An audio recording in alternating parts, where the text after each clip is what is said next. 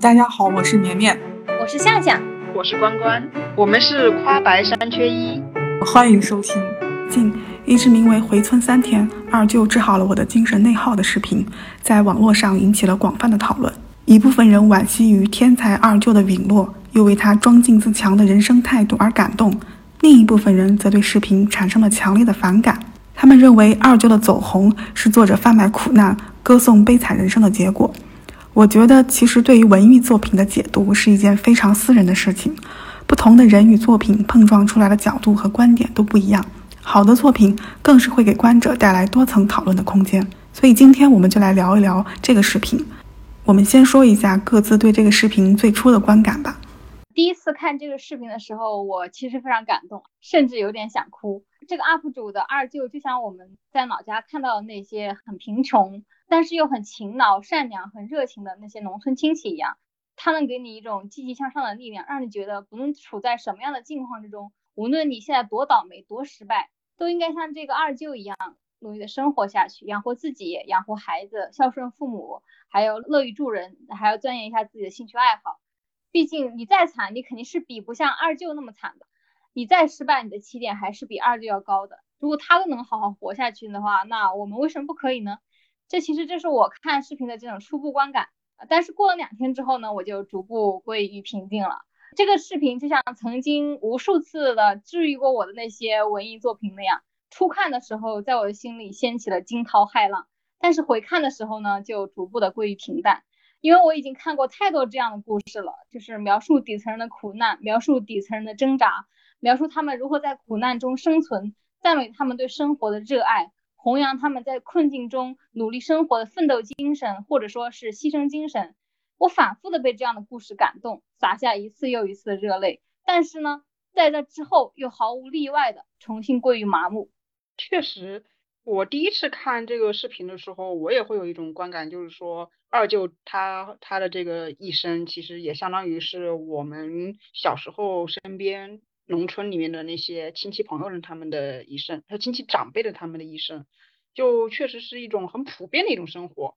可能生活对他们来说就只是活着而已。我认为这个其实就是他这个视频给我最大的感受吧。然后所以就会让我引申开来，就是说看这个视频之后，就让我想起了那个余华的《活着》，也是这种在各种苦难加深的这种呃困境下面，然后我们的主人公就还是安然之乐的，就是过完他们的一生。但是现在回想起来的话，我就觉得这个视频其实是一种残忍。他为什么会火爆？其实他抓住了，其实就是一些我们年轻人的这么一个心理，就是我们没有经历过他们这样的生活，我们其实是一种俯视者的角度来去看他们的一生，就会觉得，嗯，他们会治愈我们一些精神上的一些苦难。但实际上，他们这些东西真的是他们的生活呀，而我们只作为一个旁观者的角度，从视频里来看。所以我觉得看完之后，其实是有一点点。痛苦了，就是觉得我是在消费他们的苦难。我看这个视频的时候正在洗手间摸鱼，不方便外放，所以呢就只是看文字和画面。我最直观的感受就是二舅这个人活得太酷了。开头他被误诊，导致他终身残疾，学业也随之中断。那个时候我有一种呃天地不仁、命运不公的愤怒。但是看到后面之后，我完全没有他过得很惨的感觉。所以这个视频对我来说也谈不上励志。如果不是作者的镜头一直展现他行走的画面，我几次忘了他是一个残疾人。二舅的生活态度，他的精气神呈现给我的就是一个可爱的普通人的形象。我想，如果普通人都能活成他这样，那就是很好的人类了。嗯，我们无比向往成功和优秀，但是向上的路是永无止境的，也不一定可歌可泣。反而像二舅这样，在琐碎的生活搓磨中，依然能够自尊自立、保持人品贵重的人，是值得我们肃然起敬的。嗯，他也应该是我们人类的底色。这这就是这个视频安慰到我的一点。嗯，就是你不一定要追求卓越，嗯，做一个自强自立、堂堂正正、干干净净的一个普通人就很好了。所以呢，我没有觉得这个作者在卖惨或者歌颂苦难。他如果要卖卖惨的话，嗯，大可以突出二舅生活上的重重不便和困难。其实，呃，每一个普通人的一生，如果像这样被浓缩成几十分钟展现出来，嗯，大都会引起观者呃世事无常、人生苍茫的感慨。所以这个视频这么火，其实我还挺意外的。因为这个故事内容不算有新意，叙事的套路呢，也是我们就经常看的忆苦思甜那一类文章的模式。你们觉得它为什么会突然爆火呢？我认为这个视频能够走红，是因为它戳中了很多人的泪点吧，引起了一种非常广泛的共鸣和同情。因为在每个人的生活中，要么是他自己，要么是他身边的亲戚或者朋友，都会遇到一些和二舅类似的情况。我们在人生遭遇厄运的时候，该怎么面对生活？比如说，我们高考失利了该怎么办？考研失败了该怎么办？我们找不到工作该怎么办？失业了怎么办？得了重病怎么办？如果有至亲离开我们怎么办？或多或少，我们都会有一些生活上的苦恼，遇到一些生活上的困境。二舅遇到呢，是一个比普通人应该说是更糟糕的、更悲惨的一种情况。看着别人那么惨，也好像衬托自己没有那么惨了，自己的惨也不算什么了。而且看着别人那么惨，还那么认真的生活，没而没有放弃自己呢，自己似乎又有了一些生活的动力。就像前一段时间，我呃找了一个修马桶的师傅，我问他每天都是几点工作，几点开始工作，几点休息。他说他是每天每天七点早上七点开始工作，每天晚上晚上九点才结束工作，而且没有周末，没有节假日，一年上头只有呃春节才能放几天假，其他的时候都是全年无休，并且都是。七九七，这样衬托来说，我们现在当代年轻人九九六是不是比他们还好一点点呢？所以说，我们常常看到别人比我们更惨，好像我们获得了一点点的安慰。这个视频里面所展现的二舅形象，非常完美的契合了我们一向赞美的很辛苦但很善良的农民的一个正面形象。而对这样一个很辛苦很善良的农民的正面形象的关注与同情，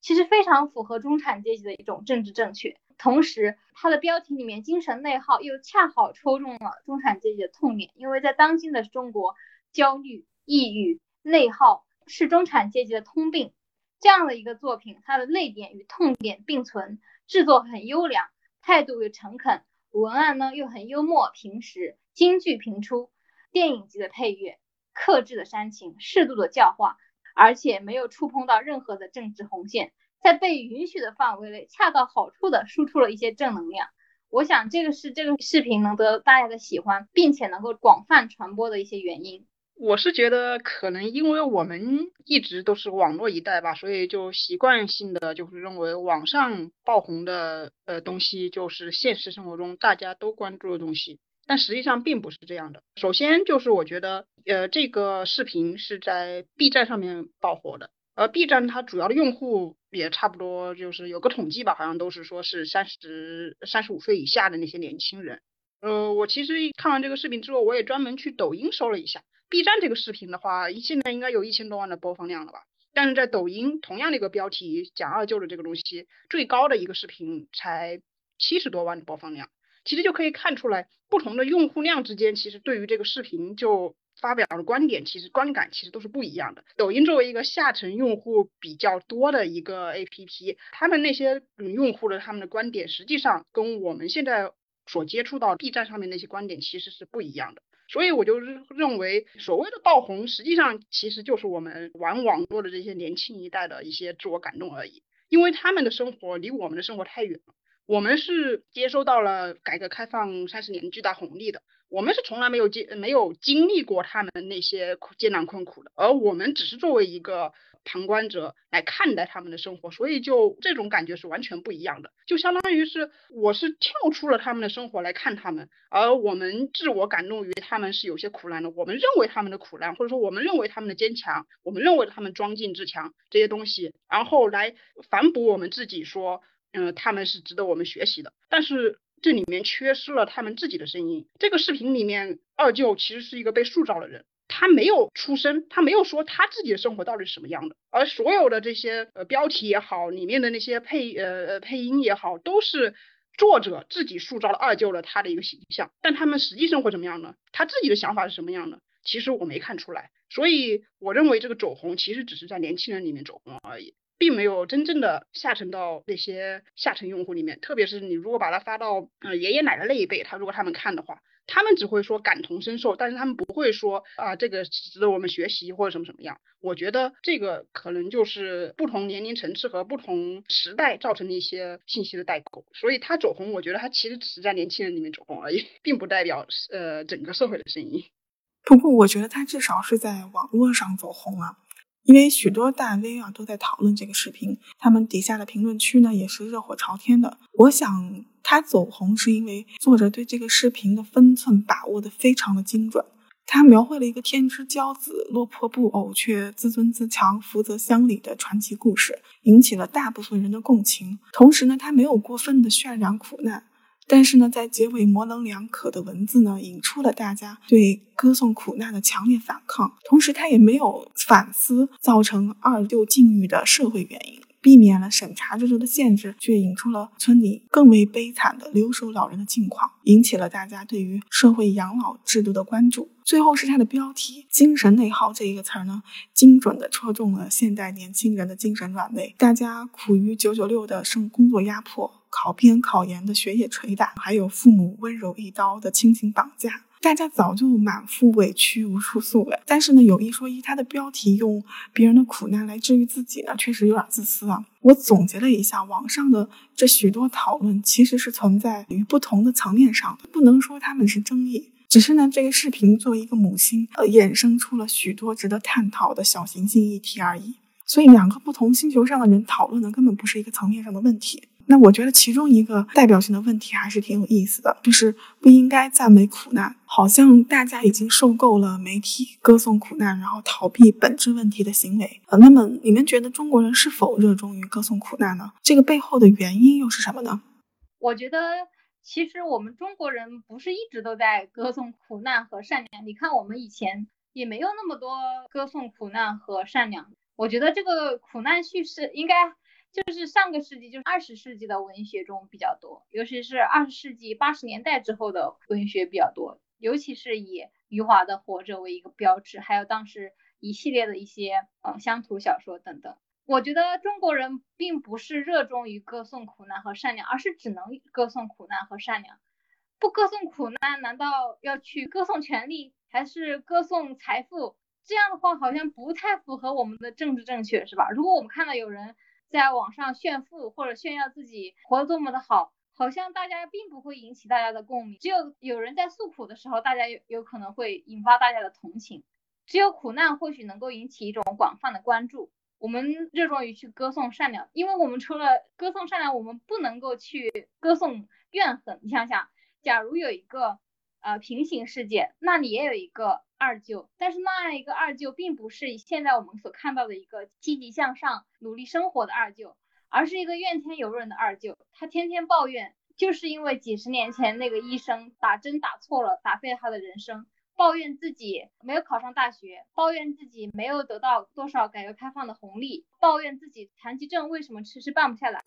抱怨那个隔壁村的女人拿走他的钱却不离婚嫁给他。抱怨那个隔壁村本来学习不如他的人，最后考上大学，鲤鱼呃跃龙门了。这样的一个二舅，大家还会喜欢他吗？他还会得到大家的同情吗？我想，只有苦难和善良是可以被允许的，并且可以被大家所接受的。相反，幸福和善良，大家一般不太容易去歌颂他。然后呢，苦难但是不善良，大家也不愿意去同情他，所以变就变成了苦难和善良。然后大家拼命的去歌颂，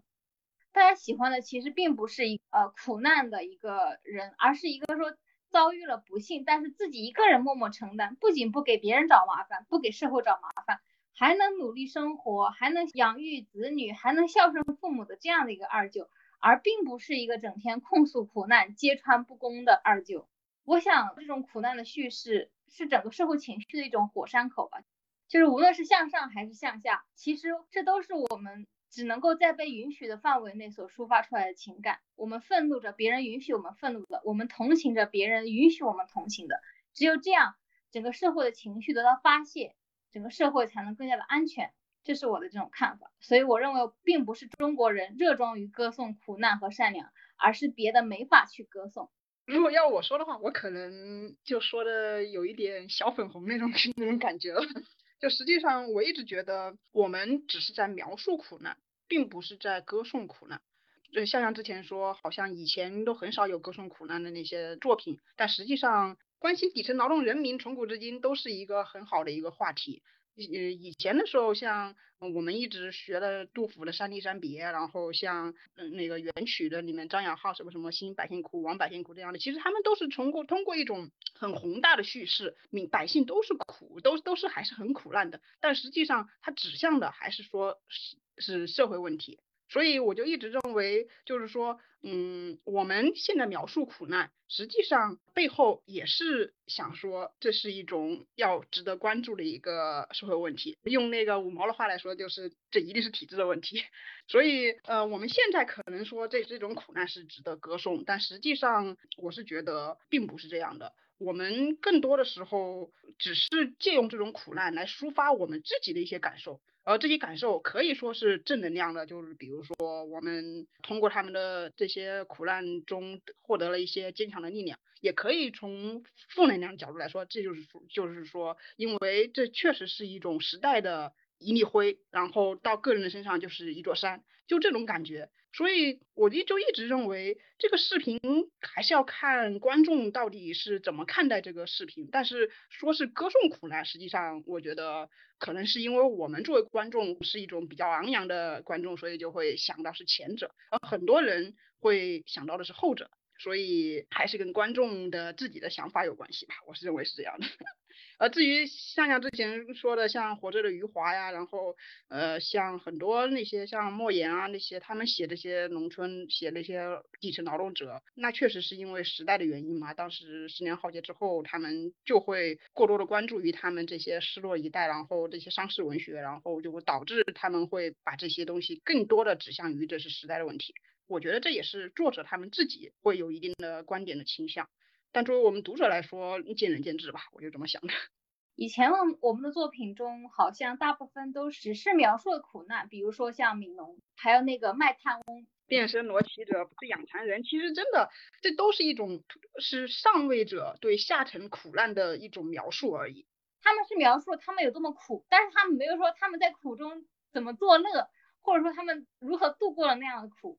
他们只是说描述了那有多么多么的苦，但是呢，他没有想。他们保持一种积极的心态，然后呃仍然善良的活着。我觉得还是跟现在的叙述有点不一样，因为现在的叙述就是啊，他虽然遭受了不幸，但是他还是很积极，然后努力的活下去。他好像是在歌颂这个东西。但是以前的作品更多的是从一个知识分子的角度去描述苦难，并没有讲他们那些人苦了以后该怎么生活，他们是不是积极向上，他们是不是正能量了，是没有这种描写的。就从我的观点来看，就是我们作为局外人，有什么资格去评判他们到底该怎么生活呢？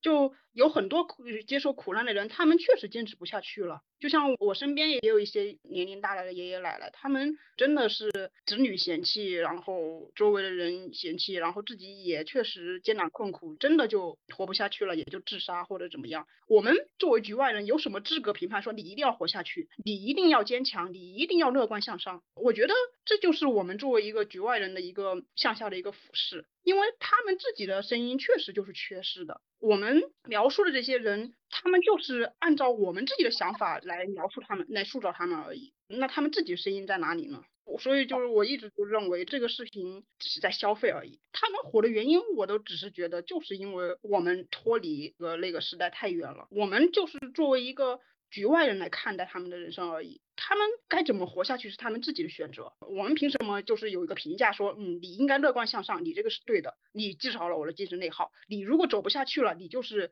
呃被命运所打倒了，呃，你就是我呃要那个批判的对象。我们有什么资格做这样的决定，做这样的评价？所以我就一直认为这个视频反正有一种审判者的意味，或者说是外在审视的意味，没有真正的共情他们的人生而已。这就是我认为二舅这个视频要稍微的低于以前那些杜甫的诗歌也好，啊，还有什么卖炭翁也好。我们读那些诗歌的时候，我们是在控诉战争，控诉那些特权阶层。但是我们看到这个视频，其实我们没有控诉任何人，我们是在向内去要求吧，希望自己能够继续忍着，不管你怎么样，你你应该继续过目前的这样的生活。他以这个二舅的话来说。他说改革开放好啊，至少是公平的。但是我们知道，改革开放是公平的吗？二舅到底得到了多少东西呢？他得到的东西和我们城市的人得到的东西是不是同样的呢？就是在整个视频中，他的背景是被隐藏的，然后二舅的整个精神是被放大的。关关可能觉得他们是没有话语权的一群人，但是这一点恰恰是我觉得这个视频存在的积极的意义，就是至少他在关注这样的一群人，尽管他企图描述的不一定是这群人想表达的，但是他确实把公众的注意力呢吸引到了这群人上面。希望以后这样的作品能更加进步吧。嗯，向向说的这个现象，其实应该归咎于作者水平高低的问题。因为你说的这些诗句是已经被时间检验过的佳作了，他们是真正的现实主义作品。而歌颂苦难的一大票的作品呢，实在不能与之相提并论。他们有一个不统一的名字，就是苦情剧。什么叫苦情剧呢？苦情剧就是你明明知道问题所在，但没有反思，也没有反抗。点出某些所谓的事实呢，也是为了让你像现在这样获得短暂的共情，最后告诉你，嗯，你苦我苦，他也苦啊，你就别抱怨了。多年媳妇熬成婆，谁不曾是一枝花？这就是苦情。国剧有很多这样的作品，看似现实，骨子里还是变相的苦情剧。它所谓的现实，并不是为了呈现现实，而是夸张的讨好观众，毫无态度，为苦而苦。最后让大家从中得到一点幸福的对比与平衡，我觉得制造矛盾冲突，然后戳痛点，都不是现实主义，这是编剧为了得到呼应在滥用情绪，呃，俗称撒狗血。反思是需要有态度的，真正的悲剧要做到哀而不伤，呃，严肃克制。往往很多的大悲剧的外表都是平和的。爱看苦戏，我认为是中国的传统，这是和中国的社会模式和民族烙印相关的。中国是一个以家族为单位的人情社会，你接触的圈子其实就是你身边的亲戚朋友，所以你很容易养成一种短视的思维模式，就是我只要活得比我身边的人好一点就够，他人的苦难正好可以作为安慰自己的灵药。而民族烙印呢，是说我们中国的近代史就是一部呃极度屈辱、浸泡在苦难中的历史。也是所有阶层的民众团结起来反抗外族侵略、艰苦奋斗、重建家园的历史。而在这个过程中，大家的物质条件和生活资源都非常的匮乏，所有的人都必须艰苦奋斗、吃苦耐劳，才能去获得一点点仅有的生产资料。在这种情况下，在这种情况下成长起来的一代人呢，比如说我爷爷那一辈的人，真的是以吃苦为乐，因为他们从来就没有不吃苦的选择，只能从苦难里开出花来安慰自己。而且大多数人都缺乏理性的思考，很容易就把苦难等同于通向胜利的唯一道，然后一条道走到黑。在建设新中国的过程中，底层人民又付出了极大的代价，最终却只分到了一点点的蛋糕。嗯，所以我们的媒体和社会舆论更不能把苦难当作勋章。一样的东西反复咀嚼，却从不反思如何去减轻它们。如果还要再利用这种苦难来麻痹自己的精神，就太自私了。这个视频贡献的另一个热点就是精神内耗。现代社会中，人们好像频繁的提到精神内耗。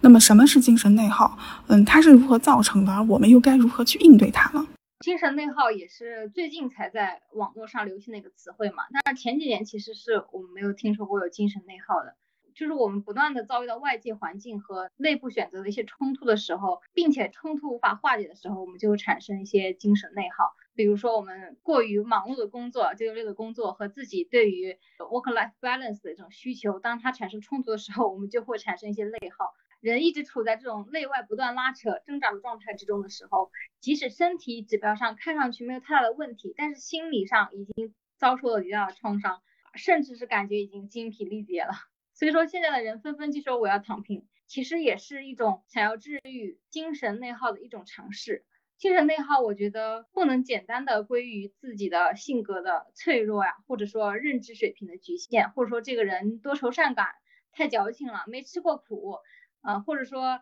呃，没下过工地，没种过田等等，就是不能把它仅仅是归于这些个人的问题。我们每个人都是一个社会人，每一个人的心理问题不是仅仅来于他个人的性格、教育、家庭，还有他的经历等等，而是和整个社会的结构息息相关的。我们常常看到那些治愈系的文艺作品，它只是生活中的一个甜味剂，它或许可以短暂的治愈我们，但是非常遗憾的是，他们从来都没有从根本上解决过问题。所以，我们永远只能被这些治愈性的作品间歇性的治愈，但是永远没办法得到根治。也就是说，这些文艺作品，这些甜味剂都是治标不治本的。同时，我也不相信有任何一种学说可以彻底治愈人类的这种精神内耗的问题。我觉得人要尝试去解决精神内耗的问题的话，还是要去研究具体的问题产生的原因。比如说，为什么你从工作中感觉到痛苦？为什么你和你的父母相处的时候产生了这种痛苦？每一个单独的问题都应该单独去分析。当你去研究这些问题的具体的背后的成因的时候，或许你的痛苦就会少了一点。换一句话说，你可能会从一种麻木的痛苦变成一种很清醒的痛苦。用平原上的娜拉那个叫刘小样的农村女性的话来说，就是我宁愿痛苦也不要麻木。精神内耗，我们没有办法有一个很完美的解决方案，但是了解精神内耗的成因，或许是我们唯一可以做的尝试。我是觉得，现在这个精神内耗应该也是社会往前发展之后才出来的一个新词吧。我是觉得，就精神内耗其实就是一种关于高级需求没有被达成的一种现象。用马斯诺的五五层次的那个需求理论来说，就是我们可能就是我们的自我实现的需求没有被达成。为什么会产生这样的原因？其实我觉得这个确实就是因为社会在发展，时代在发展，就导致我们就是离那些低级的需求就是越来越远了，所以就会导致我们对于一些自我的内心的一些呃虚无缥缈的需求。可能就会过多的关注，呃，不会再去关注一些关于生存啊、关于吃饭啊、关于那些最低级的需求。所以这个我觉得其实是一种正常现象，这是这是一种社会整体性的一个问题。而对个人来说的话，可能就是说我们如何来减少这种精神内耗，就是降低自己的需求嘛。嗯，如果能够。知足常乐，然后找通过一些容易满足的需求，然后达到自身精神的愉悦和满足的话，我觉得可能稍微会缓解一些关于我们对高级需求的这么一个不满足造成的一些痛苦。然后还有一个就是精神内耗，所谓的内耗嘛，就是相当于是我们过于关注自己而忽视了外部。嗯，所以如果我们想要减少这种精神内耗的话，可能更多的就是说，我们把关注点就要放到外部上去，多关注一些宏大叙事的东西吧，就少关注一些个人个体的东西，可能也会稍微缓缓解一些我们这种精神内耗吧。但总体来说，我是觉得精神内耗这个这个事情是时代的发展必然造成的，我们个体的一些精神上面的需求不能满足，所以很常见。我们也不要就是觉得它是一种很严肃或者说很重要的一个病吧。我理解的精神内耗，就是相当于你的心里面有两个小人儿，然后他们观点不同，处事态度也不同。你在做一件比较难的事情的时候，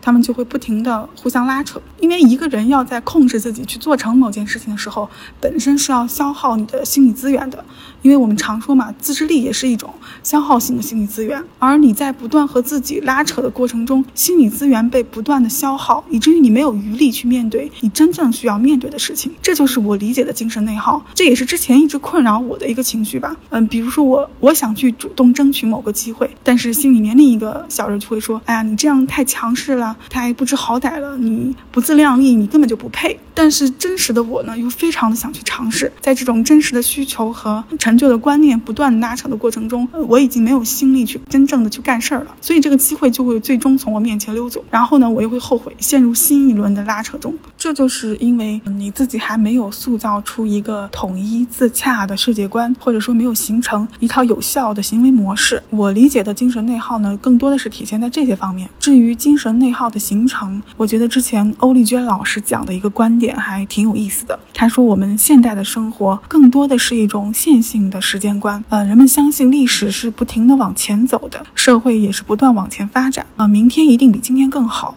人们不再追求一种永恒不变的东西，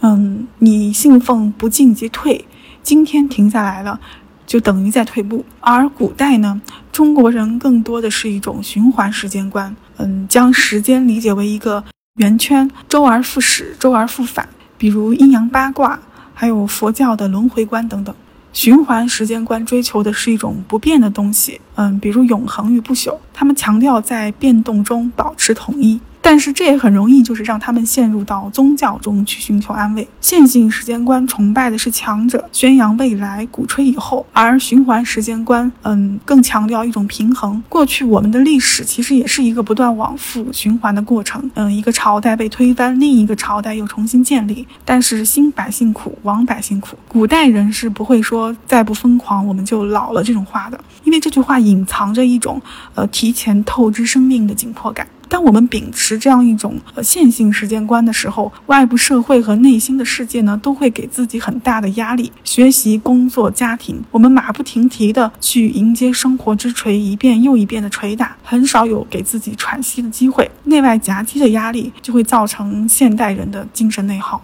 那么我们该如何去应对精神内耗呢？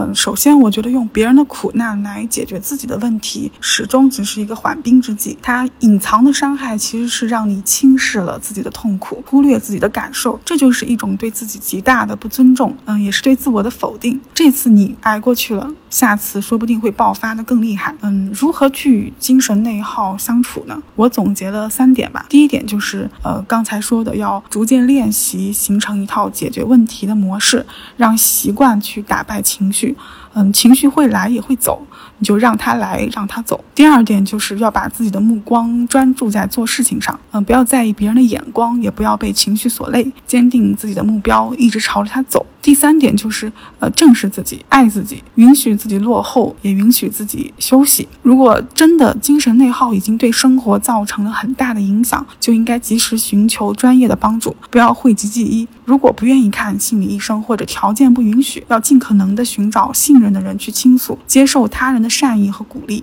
嗯，我觉得精神内耗的问题，它有个人的原因，就像你刚才所说的，有一些是因为个人比较好面子啊，或者太关注自我，然后太关注别人对你的看法等等。但是还是有很多的精神内耗是源于外界的。比如说我们常常遇到的就是九九六的问题，包括还有人连九九六都得不到，还有那些七九七的人呢，还有零零七的人呢。就像前段时间不就有一个二十二岁没毕业多久的女大学生工作就猝死了吗？这些猝死的只是一个极端的情况，还有很多很多濒临猝死的人在这个社会上奔波，就是这个就不是个人可以去解决的问题。我们经常说躺平躺平，但是绝大部分人是躺不平的。没有资格躺平的，没有能力去躺平的，没有家庭条件去躺平的，我们必须去接受这种高强度的工作，在这个过程中产生的这种精神内耗，是我们没有办法凭个人能力去解决的。但实际上，我觉得，呃，就是所谓的那些外界的这些给我们的压力，呃，给我们的造成的一些精神上面的损耗的话，最终核心还是要靠我们自己去化解的嘛。呃，化解的方法其实。我觉得也就两种，一种就是反抗，一种就是和解嘛。嗯，我们现在说的躺平啊，或者说那个啊反内卷啊这些东西，实际上也就是相当于是我们作为个体对于这个整个社会嗯施加给我们压力的一种反抗啊，并不是说改变了外界的环境就能够解决精神内耗这些问题，因为压迫永远都在的。但如何化解在我身上的压迫的话，我觉得就还是要看自己到底是想接受还是想反抗。向向说的其实是一个觉醒的过程，我们要去探。探索自己之所以会产生精神内耗的原因，从社会结构的层面去认清真相。这样可以避免过分的向内归因，从而造成更深的内耗。在这里，我还是建议大家，如果有条件的话，去寻找专业人士的帮助。嗯，或者也欢迎给我们后台私信留言，我们一起来聊一聊自己的烦恼。做这个节目的初心，我们也是希望能给同为社畜的大家带来一点点的温暖和安慰。嗯，这期节目就到这里，感谢大家的收听，我们下期再见。